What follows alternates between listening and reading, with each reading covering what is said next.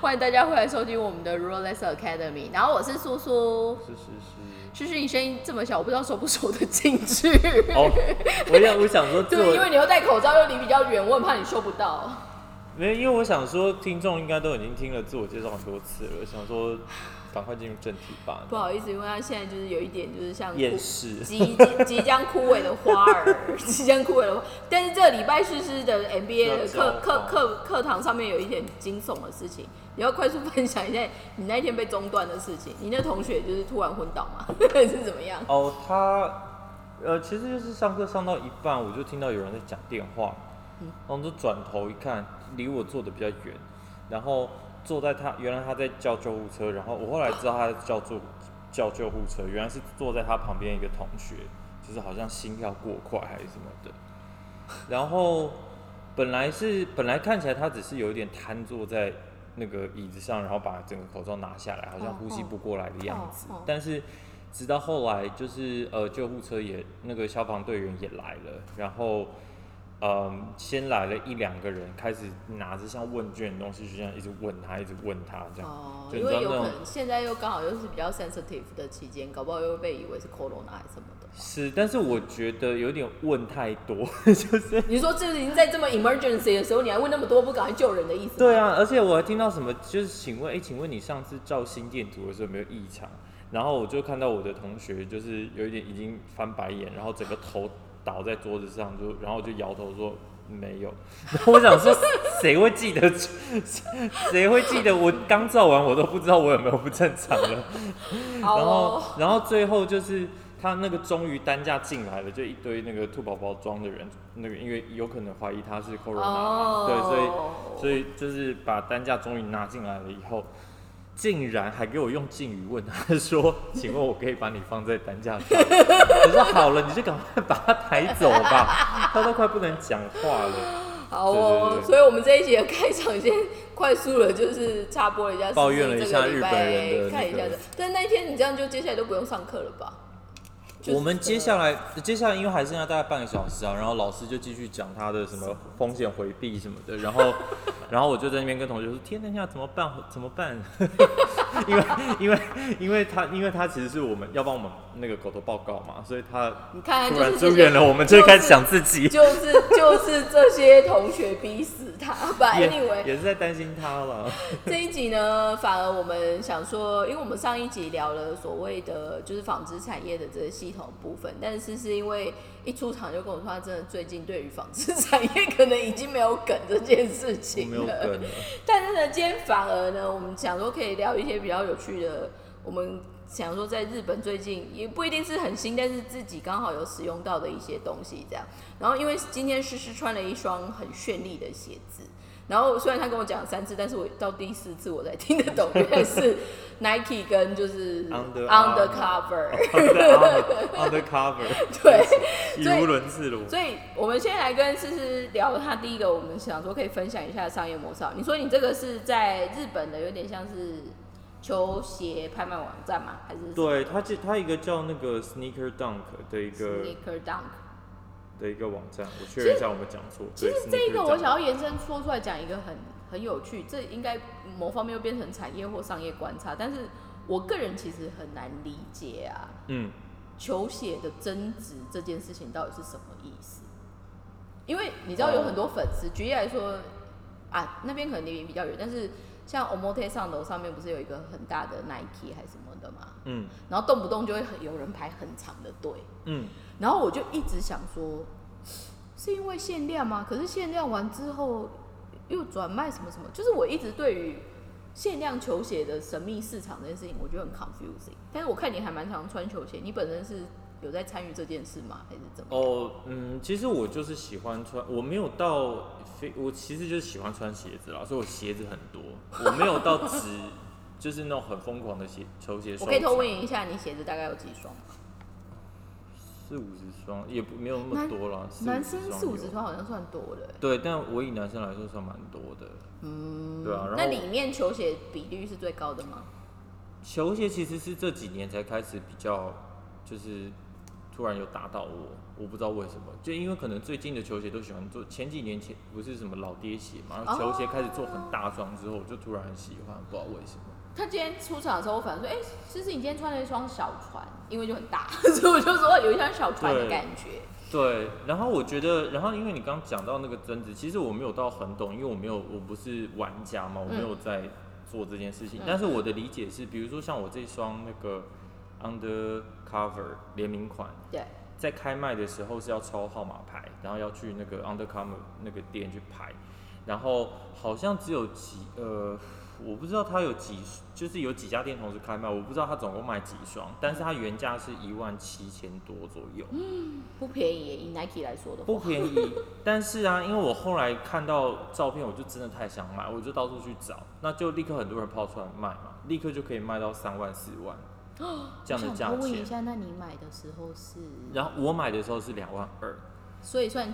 有加单加一点点，加一点点，就我就觉得这个价钱我可以接受，就就有点像排队费的概念。对对，那这个价钱就是在那个那个 Sneaker Dunk 上找到的，因为你如果只是一般人，他这样丢到那个什么 Amazon 啊，或是什么乐天自己这样在卖，他就是那个价钱就随他开。但是 Sneaker Dunk 他会把就是那个呃，因为因为他的他的货源一样是跟 Amazon 或是乐天一样，是这些注册的会员。嗯，但是他会帮你把这些同同样，他会帮你整理这一款鞋子的那个价格分布，对对对，没有办法加太多。对，如果你加太多，你报太高，其实你就卖不出去。那他还付了一个很特别的服务，是那个他帮你验货，所以那个卖家要出货的时候是先出到 Sneaker Dunk 那边去，然后他有一个人帮你检验是不是正品，所以等到我收到鞋子的时候，就不但因为它一定要是。基本上，它它会有全新跟中古，但是大部分都是全全新的状态这样子。那我收到的时候是全新的状态，而且里面还有附一个 Sneaker Dunk 说检验完毕的，这个是正品的一个类似那个吊卡还是什么的。你知道就觉得很安心。所以它基本上是手机的阿普里的模式嘛？还是它有一般网？它也有网站，对。这个我觉得很有感的是，因为其实现在也不是现在，就是长期以来，以前大家还蛮有机会来日本玩的时候，我相信有一些人有空都会去看一下日本的二手店。嗯，那日本的二手市场其实一直以来在世界上都非常有名，不管是我们说的精品类，到比如说我们现在讲的有一点像是一般的生活品，然后这几年可能又刚好因为景气还是怎么样，所以。日本现在其实所谓的二手品市场有一个很有名，应该是叫 Second Street 吧。嗯，就是他们就那那一个店又更有趣的，就是他几乎什么都收。因为我前阵子看中午的综艺节目，就给主妇看的，但是他们就刚好介绍说，甚至连因为现在很多 remote work 就是远端工作，其实台湾最近也在 suffering 这件事情，但我等下可以再说一些事。但重点是。他那个远端工作的关系，就很多人临时你会在家要弄出小办公室的概念嘛。嗯。然后里面印象很深刻是，就是有一个爸爸，他好像原本就是只是上乐天还是什么，然后就买一个三四千块，有点像是简单的四方桌，嗯，就可以让他摆笔电这样。嗯。可是后来就发现，因为整个 remote work 的时间会拉很长，所以他又加了一点点钱再买更好的，所以他把那样子的桌子反而拿到像 Second Street 那种地方，他都愿意收。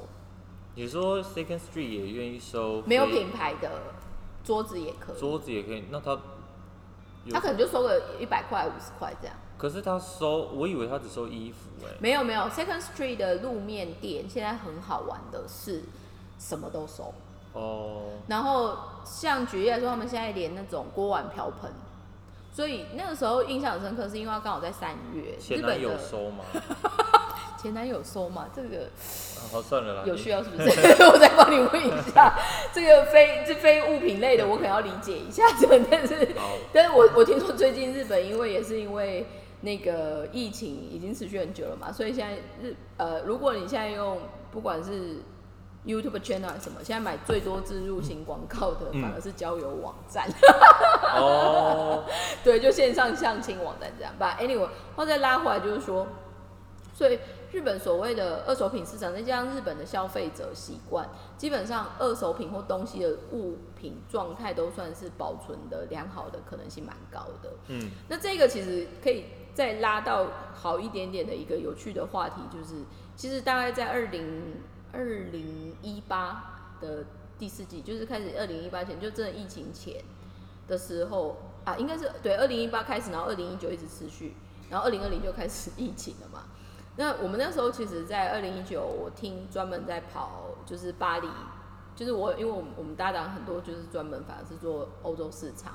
那时候其实就有在点出一个很好玩的事情，就是说，连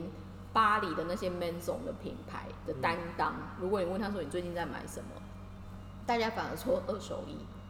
嗯，就是巴黎本来就很多那种很 fancy 的那种 vintage shop，然后好玩的是，其实很多 vintage shop 里面的东西其实也不便宜。它反而是很 unique 这样，所以所谓的二手衣的市场，或所谓的，因为我们之前也有一次在聊所谓的永续嘛，可是那时候反而是是带到另外一个部分，就是所谓的旧衣回收。嗯，可是就牵扯到，因为现在可能旧衣回收本身衣服，如果它的料子或者是它的价值没有那么好，某方面它连进旧衣回收的机会都没有。嗯，对。所以这种的所谓的商业模式，这个东西反而回到你刚刚说的，像你这个球鞋的这个啊，我觉得它应该会蛮有趣的。嗯，因为说穿了球鞋这几年，应该说，我觉得球鞋真的在过去十年吧，特别是 Nike 还是艾迪达，他们开始做很多联名款。嗯，然后我也觉得很特别，是特别是日本市场好像很吃设计师联名，包括连萨卡伊啊，还是 Undercover。我觉得日本，因为日本已经把 collab 就是 collaboration 这件事情快要玩坏了，也没有也没有还没坏掉了，但就是玩到有点太极致，不能再不能再对什么都可以联名啊，而且就是定期的一定要连一下连一下连一下，就是为了就是为了推动它的促销啊，刺激来客量啊什么的。但是我觉得很特别的是，还有一个我最最近上次去长野度假，我在跟我。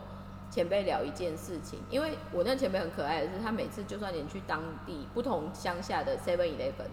或者就是有点像是当地的农会，有没有？他一定会进去找 local 才有的东西。嗯，甚至于就是比如说像日本很有名什么 Kagino Tane，就有点像是辣辣配那什么四之种，就是配配酒的那种小鱼小鱼干，还是那种五谷类那一种。其实很多它会延伸出 local 的味道。嗯，比如说，如果你是像我们那时候去长野，长野有名的是我们那一区刚好有名的是那个 wasabi，嗯，所以他就在那边推出 wasabi。可我们那时候就在讨论一件事情，就是说，我就说，哎，台湾其实某方面这样子的特殊的口味还干嘛就很难推出。的下一个，我们就说，因为台湾消费者很少嘛，那如果你专门为做这一个开发，你就投了，比如说一亿好了，台湾的消费人口不会 cover 你这一亿的开发费。嗯，所以相反的反过来，这其实就是日本市场的优势。日本很容易连 Seven Eleven 什么，他们很容易做期间限定，就是专门换一个包装，可能甚至于是一样的内容，可是它可以做一个期间限定，包括冰棒什么什么的。那个其实我们就有发现说，嗯，限量这个东西，或者是新鲜感这个东西，某方面如果没有办法满足到供应链的需求，好像还是有点困难的。你的意思是说，你的意思是说，你的意思是说客群不够，所以他没有办法做的太，就是他没有办法特色化吗？应该是说，其实我们最近讲一个东西很有感的，就是说，当你是民生制造业制造业的时候，你是不是至少要有一个开机费？嗯，你是不是要一个基本的？有点像成本摊体的部分。嗯，那当你以食物来说好了，或者是衣服好了，我们那一天就在开玩笑，就是说，哎，现在日本有些客人可能一百件、两百件都下不完嘛。嗯，那这个东西其实对工厂 suffering 的原因，就是它其实基本上还是希望你要有一定的东西嘛。嗯，那食品也是一样，特别你今天如果只是特别换一个包装，再猛一点，你可能找设计师来联名干嘛？你是不是要付人家授权费？嗯，所以说穿了，你的消费市场的消费群众。没有那么大的时候，某方面厂商他很难变花招，其实是因为这样。嗯，因为你不可能为了做这个花招，你加太多价格上去，消费者还是不会买单嘛。嗯嗯嗯，对。所以这个其实就是我在看一些日本的商业模式的里面，我觉得蛮有感的。嗯，一个部分。但是，所以你说的这个网站呢，它就是完全只卖球鞋哦。对啊，因为它就叫它就叫 Sneaker Dunk 啊，所以它只有卖 Sneaker。哦，就是只卖球鞋，而且基本上都是联名款。那一般的，比如说像那个什么，这样子它的 user 数会很多吗？我很好奇耶。呃，我觉得我不确定哎，但是我觉得应该不少哎。我觉得现在，因为它供，因为你你你讲好像讲说它供的，好像很限定，但是我觉得现在其实你像一般那种什么大学生啊，嗯，或者是刚出社会那些年轻人，其实他们蛮，我觉得就是舍得消费，都喜欢舍得消费，而且你花两一万块、两万块日币去买一个球鞋，我觉得不是很。不是不是负担会很负，就是怎么讲？你一个月拿到薪水以后，你去买一双球鞋，我觉得这件事情还蛮容易达成的啦。对啦，应该是说他某方面算是有对满足到对自己好的一个。享受，但是某方面它的负担力又没有像没你买包包还买什么。而且我觉得，对啊，而且有我觉得你买像，因为它里面就是都是那些运动品牌，什么 Nike 啊、Adidas，这个你又不是说好像让人觉得你很在买奢侈品，就其实也没有。对，要跟奢侈品比起来，那还是有很大一段差距啊！你随便买个 Louis v u i t 的那个肩背包就十几万。对啊，所以我觉得反而对于日本这些二手市场的这些衍生出来的东西，我觉得蛮有意思的。另外一个就是梅梅卢卡利，梅卢卡利其实如果以台湾的说法要怎么说啊？有点像雅虎拍卖吧。我现在其实其实我觉得现在台湾电商的平台啊，真的蛮辛苦的，因为我现在发现反而有很多，比如说。大家就会开玩笑说：“哎，如果现在都不去商场买东西的，我觉得台湾人是不喜欢用旧的东西啊。我觉得第一个是，就像你说的，台湾的应该说亚洲人吧。我觉得亚洲人某方面对于新旧品的哦，可是我觉得日本人特别对于衣服，就是其实穿二手是没有什么关系的。我后来有发现一个很好，就像我刚刚在讲 Second Street，我在那时候看他的那个特辑的时候，他有在分享，如果大概是。四十几岁、五十几岁以上的日本人，他们其实只想要穿新的。可是如果我们说的二三十岁的，就是在往下走，或者是真的我们说的有点像 fashionita，就是比较时尚迷的话，他们其实不会排斥穿二手衣。但是还有另外一个部分是，后来就是大家有真的再去研究分析，就是说日本爱惜东西的比率很高，所以其实它商品状态很好的比率是高很多的。嗯。对，所以这个我觉得就是也蛮好玩。可是美卢卡利，我之前在关注一个新闻，就是说，因为在第一季吧，Uniqlo 跟 j e r s a n d e r 不是有贴推联名嘛？嗯。美卢卡利那个时候好像就是在应该联名要出来之前，他反而就是有跟 Uniqlo 签声明合约，就是在上面是不能转卖的。嗯，所以现在连这种二手通路拍卖的这些平台，他们其实某方面就是也开始就是去变成某方面，他好像也是帮忙可以做一个品牌价值还是什么的维护。我不是，就像你刚刚说的，他反而就是有提供，就是你知道他们当地的简品的一个证明这样子。而且我觉得这的确是会，这这就像那些像那个呃像代购，有的时候品牌都会因为你在。呃，比如说你在法国买那些名牌，嗯，然后再把它就是比如说请人另外再托人带回台湾或什么的这种代购方式，其实对品牌来说是有一定的杀伤力嘛，因为这些品牌在台湾它有它有店呐，嗯嗯，那它可以透过这样的方式请人家代购回来，那个消费者在台湾消费者他就不会在台湾买了嘛，所以品牌一定要想办法就是做一些手，就是用一些手段来保护他自己的商誉也好。就是你不要让消费者觉得市场上有同样的商品有很多不同的定价。其实我觉得这个很好玩的是，反而就是这个就是一直我们在说，为什么很多品牌它进到日本以后，很多人去做联名或者是做特殊款，一个原因当然是增加新鲜度，然后再来就是像我刚刚说，其实他们某方面因为他们的消费客数是可以去 cover 这样子的成本，就是等于是它有一个附加成本开发嘛。可以 cover 的话，其实对于品牌，如果客人买单，其实没有什么坏处嘛。这样，然后其实还有另外一个东西，就是有一个特别提到的，就是说，其实我们所谓的这种呃联名这件事情，它某方面除了增加新鲜度，还有什么？就是独特性。它其实让每一个市场有一些特别的区别。可是这个东西，我觉得另外也是在防范什么？就是所谓的全球化。嗯。那这个东西其实，在最近会另外有一个议题出来，就是说，举例来说，好，以前中国的消费者很喜欢来日本，就是买一些名牌，因为其实是呃，国外的东西进到中国国内，如果你要做奢侈品，它的关税其实加非常高，所以很多包括什么退税什么，他们反而会宁愿来国外买这样。但是现在有另外一个更 real，就是说，我不知道。在我们的产业最近应该会很有感的，就是虚品。嗯，你们最近还是有感觉到运费在上去吗？呃，因为的确，呃，上去是持续上去是有上去，但是我觉得是波动的幅度很大。还是觉得波动的幅度很大？我觉得是波动幅度很大，然后跟无法预测，就是因为你本来就会有一个大概一个。诶，一个，比如说现在是涨势，那大概下个月会变多少或什么，你是可以稍微预测。可是我觉得现在变得很难预测。我现在听到一个很 crazy 的例子，就是我在台湾的也是做布料厂的朋友，他之前刚好要跟意大利的一个有点像精精品，应该精品集团里面的一个，我不知道有点像 design studio 要开会干嘛的。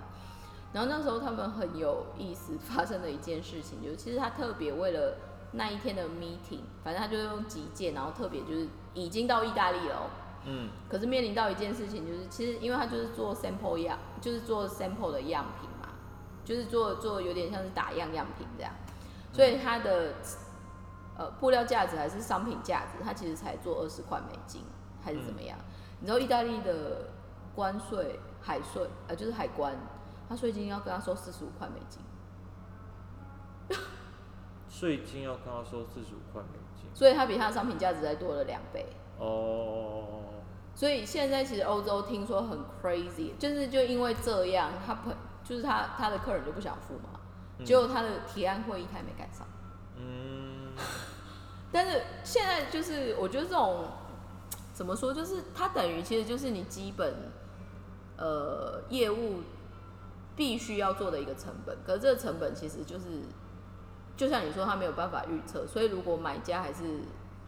对方不买单的时候，他其实就会变成是你一个推生意的阻碍。但是这个东西我也不知道清楚，接下来台湾有没有开始发酵？其实台湾这一两周，我现在听到啊，最 suffering 的真的是远端工作。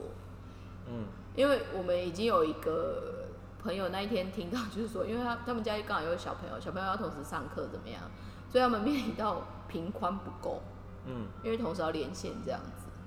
所以意外的就是说，哎，这一波真的来的时候，有一些就是回到我们上一集说，所谓数位条件，还有一些无法预测的部分，就是真的会。对啊，我觉得，我觉得就是没有发生这件事情的时候，你不会知道，因为因为像那个日本在刚开始就是大家都要远端的时候，其实也有很多人发现家里的那个网络条件其实可能没有办法很顺利的。进行公司的作业，因为你可能要传的那个作业量很大，对对对对，或者是什么公用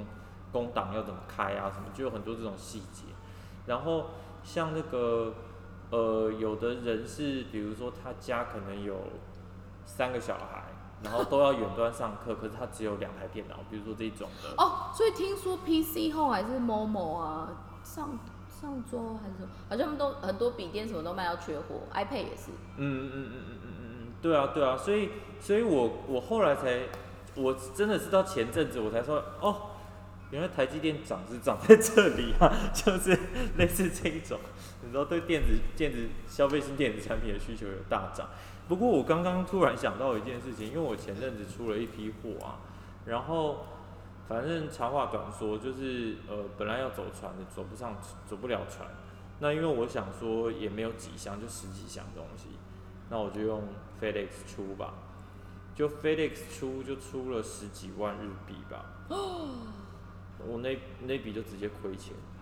但是正常来说，你预定觉得应该大概是多少成本啊？你说如果走船的话，大概是一两万块日币，摊摊下来大概就是反正整整票大概是一两万的，就是你跟因为你会跟其他，因为你一定会走混柜嘛。然后你会跟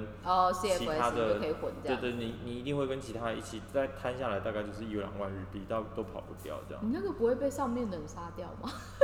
我但是因为我们商社他看这些东西，他不会看那么细，说他不他不可能去看到你这一款你是怎么出的啊，毕竟我手上就一百款啊，他怎么知道我？所以 general 看下来就是，其实一定会被摊掉，但是但是我自己会，因为他他还是会去，因为他不会看你这些东西你是怎么操作的，但是最后他看得出来，比如说我这个人就是这一季做的。做的这些动作导致公司的获利成本大概是多少？那他就会用这个去看我的 performance。那因为刚刚发生了这笔运费上的损失，所以我的整个那个获获就是获益率会往下降。这样。我觉得现在其实因为我前两天我有一个朋友，他其实就是专门在做，嗯，有点像日本制的传统工艺品这样。嗯。就就 David 我们刚遇到这样。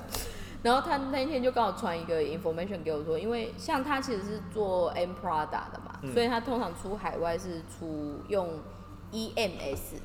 就是 UG 体系那个，嗯那个也是终于 officially 就是开始发 announcement，就是说我们要涨多少趴这样子。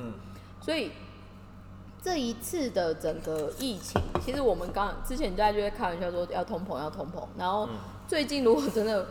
就是股股市小神童们，因为我有一些朋友好好像他们就蛮专注做投资这样，我就会发现他们最近的线动都在发了，就是三大航运，嗯，然后有一个可能就是投资很成功，他就说天哪，一天就可以赚一台什么 iPad Pro 还是什么之类的这样子，就投资有道这样，只是我就想说，这海运就是你知道结果，这其实对于台湾来说，接下来一定会打击很大，原因是因为台湾太依赖进出口这件事情，简单说，因为我们就岛国嘛。所以这种成本，但是这种东西你可不可以很忠实的反映在消费者上面呢？它又会是一个问号，因为它不一定可以理解或原谅这件事情。嗯，可是这一个其实，在特别去年欧美疫情很严重的时候，比如说对中国市场或者对亚洲市，特别是对中国市场好了，你就会发现很多奢侈品，他们就是会很大方，就是说我们就是会涨二十到三十趴，不然就不要买。可是说出来，哎，还是有人在买啊，因为如果你看。它整个 general 的财报有一些没有赚钱的集团，比如说像 Carry 啊还是什么，里面但 general 可能因为营运还是什么没有那么赚怎么样？可是如果你单纯看一些品牌，比如说像爱马仕还是什么，他们其实也明显是成长的。就算是在我就是公告说我就是涨价的这个阶段，它还是成长的。所以这个东西其实另外讲的一个很好玩的事情就是说，当今天。不得已，你的大环境有一定的成本结构调整，或者就是你成本上升，反而是这一些我们觉得它毛利很高的奢侈品品牌，它还敢带头涨这件事情，嗯，跟反而一直以来我们本来就是求薄薄毛利的人，可是，在这种大环境我不得不 compromise 的时候，他反而这东西好像都变成转嫁到供应商上面这件事情，嗯。坦白说，你以前在幸福业，如果遇到这种状况的话，你们会怎么拟狗？我也蛮好奇的。你说哪一种状况？你说如果是客观条件有？对，如果客观条件它调涨了，因为说穿了，to be real，就是比如来说像 F F R 集团好了，嗯，它其实很多产品价格就是公定的，或者就是只允许你往下调，不往不允许你往上走嘛。可是如果像这种客观条件的涨价，是以代工的角度是？不不可能，不可能从我身上砍利润给你啊，因为这不是我的问题。所以其实按照就就算我最多就是把 breakdown 算给你，就说以前你比如说以前你只看到我整包报给你，但是我要让你知道我涨价的原因，所以我把运费特别分出来，让你知道说这不是不是我要涨你价哦，是船运公司涨你价。所以我我其实今天我特别想要 mention 到这 point 的就是说，因为坦白说，现在特别是台湾的，就是因为台湾一直在。毕竟代工产业很强嘛，然后中小企业也很多嘛。坦白说，现在就是一口气全部涨，甚除了我们现在说的食品之外，可能甚至连纸箱啊，有的没有的，然后还有就是运输业，因为现在简简单的说，你光是某某那些就跑不完了嘛。嗯。所以坦白说，接下来就是一个万物齐涨的 moment。但是你这个 moment，你要用怎么样的方式去拟狗，或者是你怎么样去？让你的买家知道这件事情，其实我会觉得反而是现在让台湾真的进入到所谓的疫情这件事情之后，大家在做生意的时候可能要多思考的，反而是这个部分。因为说穿了，都是受害者。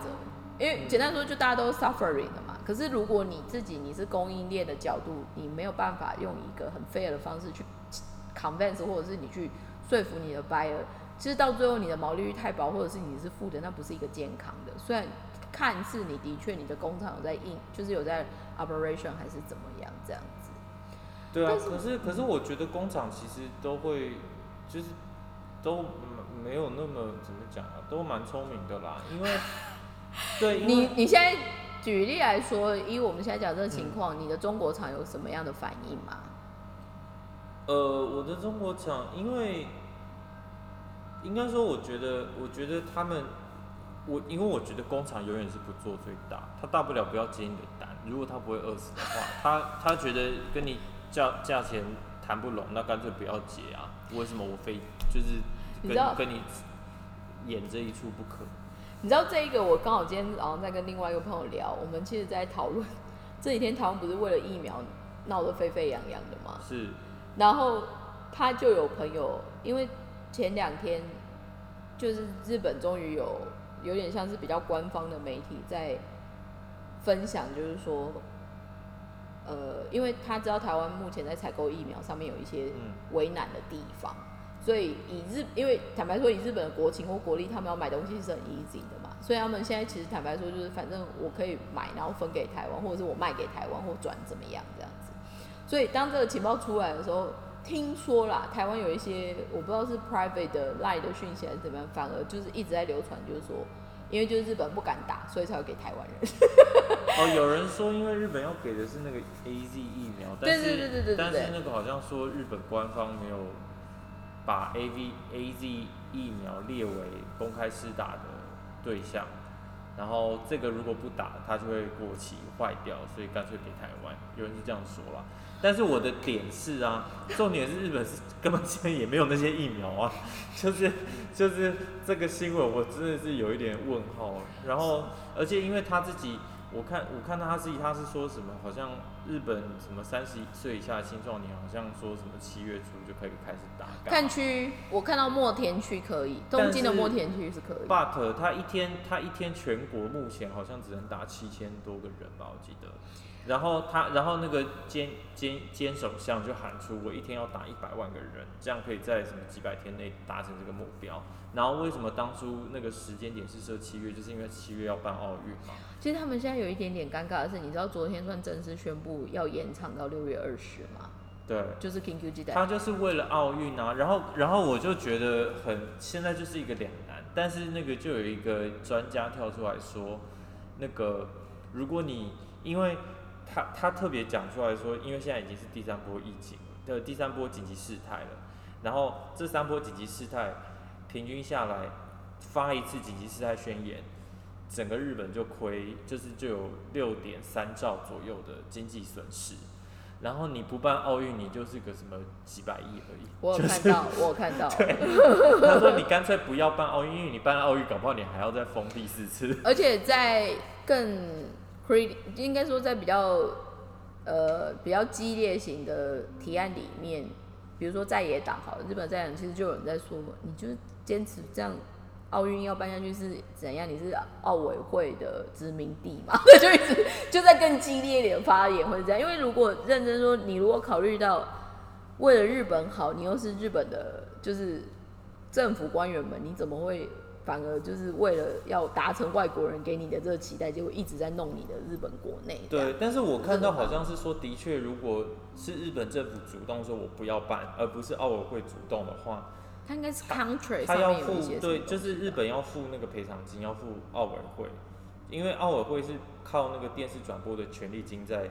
那个运作的，所以日本政府如果是说不好意思，那我放弃。那奥委会根据合约，他可以要求日本政府要赔偿，那好像是我那时候看也是个兆，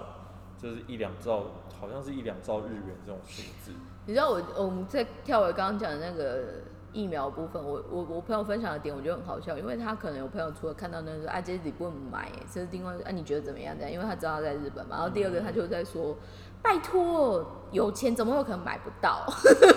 就是他朋友的说法，他就是说台湾那么有钱，怎么会买不到什么？然后现在很幽默的是，因为其实这个某方面就有点像是，有点像是什么，就是战备物资，就是其实跟打仗一样。那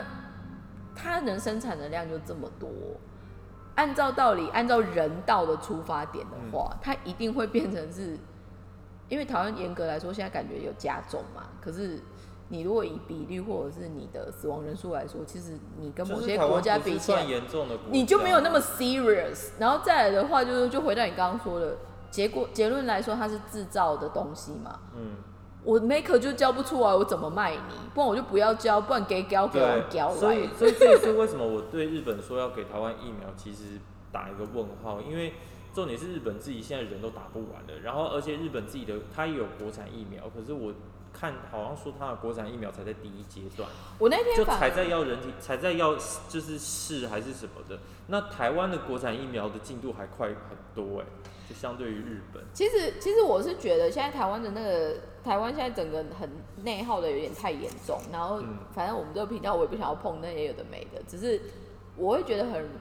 我觉得昨天反而让我最 impressive 的，你有看到佛光山吗？佛光山买了五十万剂，而且已经直接送到卫生署再送检了。所以下下下面就有人留言说，希望慈济也不要让我们失望，也来捐个五十万剂吧，这样子。而且国光呃佛光山很酷的是，它是国际总会，所以好像是美国分部还是哪里买的，买 Johnson Johnson。哦，对，所以现在其实很好，因为大家就会看就说，哎，那你为什么不要买中国的还是什么？但是。回到一个正确的流程来说，不管你今天要买哪一个国家，都要去买有没有钱，这都没有关系。可是重点是，毕竟它是疫苗，就是医医疗用品嘛，你没有送审的话。没有用，所以就是这边可能跟我们这个频道没关系，但是就跟大家说，哎，大家就可以去看一下那边吵的要疫苗的，到底有没有先送诊，这才是最重要的症结点嘛。我们要看穿事情的本质，而不是只是为了吵而吵这件事情。而且我觉得，我觉得其实就是我我我其实觉得台湾现在大家会恐慌是一件好事啦，因为我今天你知道我去上上完课下课以后，我就在表参道稍微走走一就走一走。就走到那个元素的那个十字路口的时候，是突然看到黑压压的一群。你说人吗？就人，其实就是在路上晃的人。对啊。但是现在其实是在封城的，等于是软封城的状态，就这哪里有像封城的？所以我觉得台湾现在就是会有一点恐慌的这种心态，某种程度上是好的。如果他可以让大家就是好好的很紧张的待在家中的话，但是但是我觉得。其实久了以后啊，因为你看，像现在，比如说佛佛光山有个什么几十万剂啊，政府也在那边就是施打老年人什么的。其实把这些比较高风险族群都先保护下来以后，老实说，一般比较健康的二三十岁的这些人，其实就真的不需要这么害怕了。因为其实我觉得我们待在家中是为了保护那些老年人。而不是保护自己。对，听说现在往外跑的都是中老年人，就是 受不住，而且没去菜市啊，没去全联，我是被安诺哇 但我觉得有点可怜呢，因为我我就是我看了一个 YouTuber，然后他们是带着一堆呃水球，里面包酒精，然后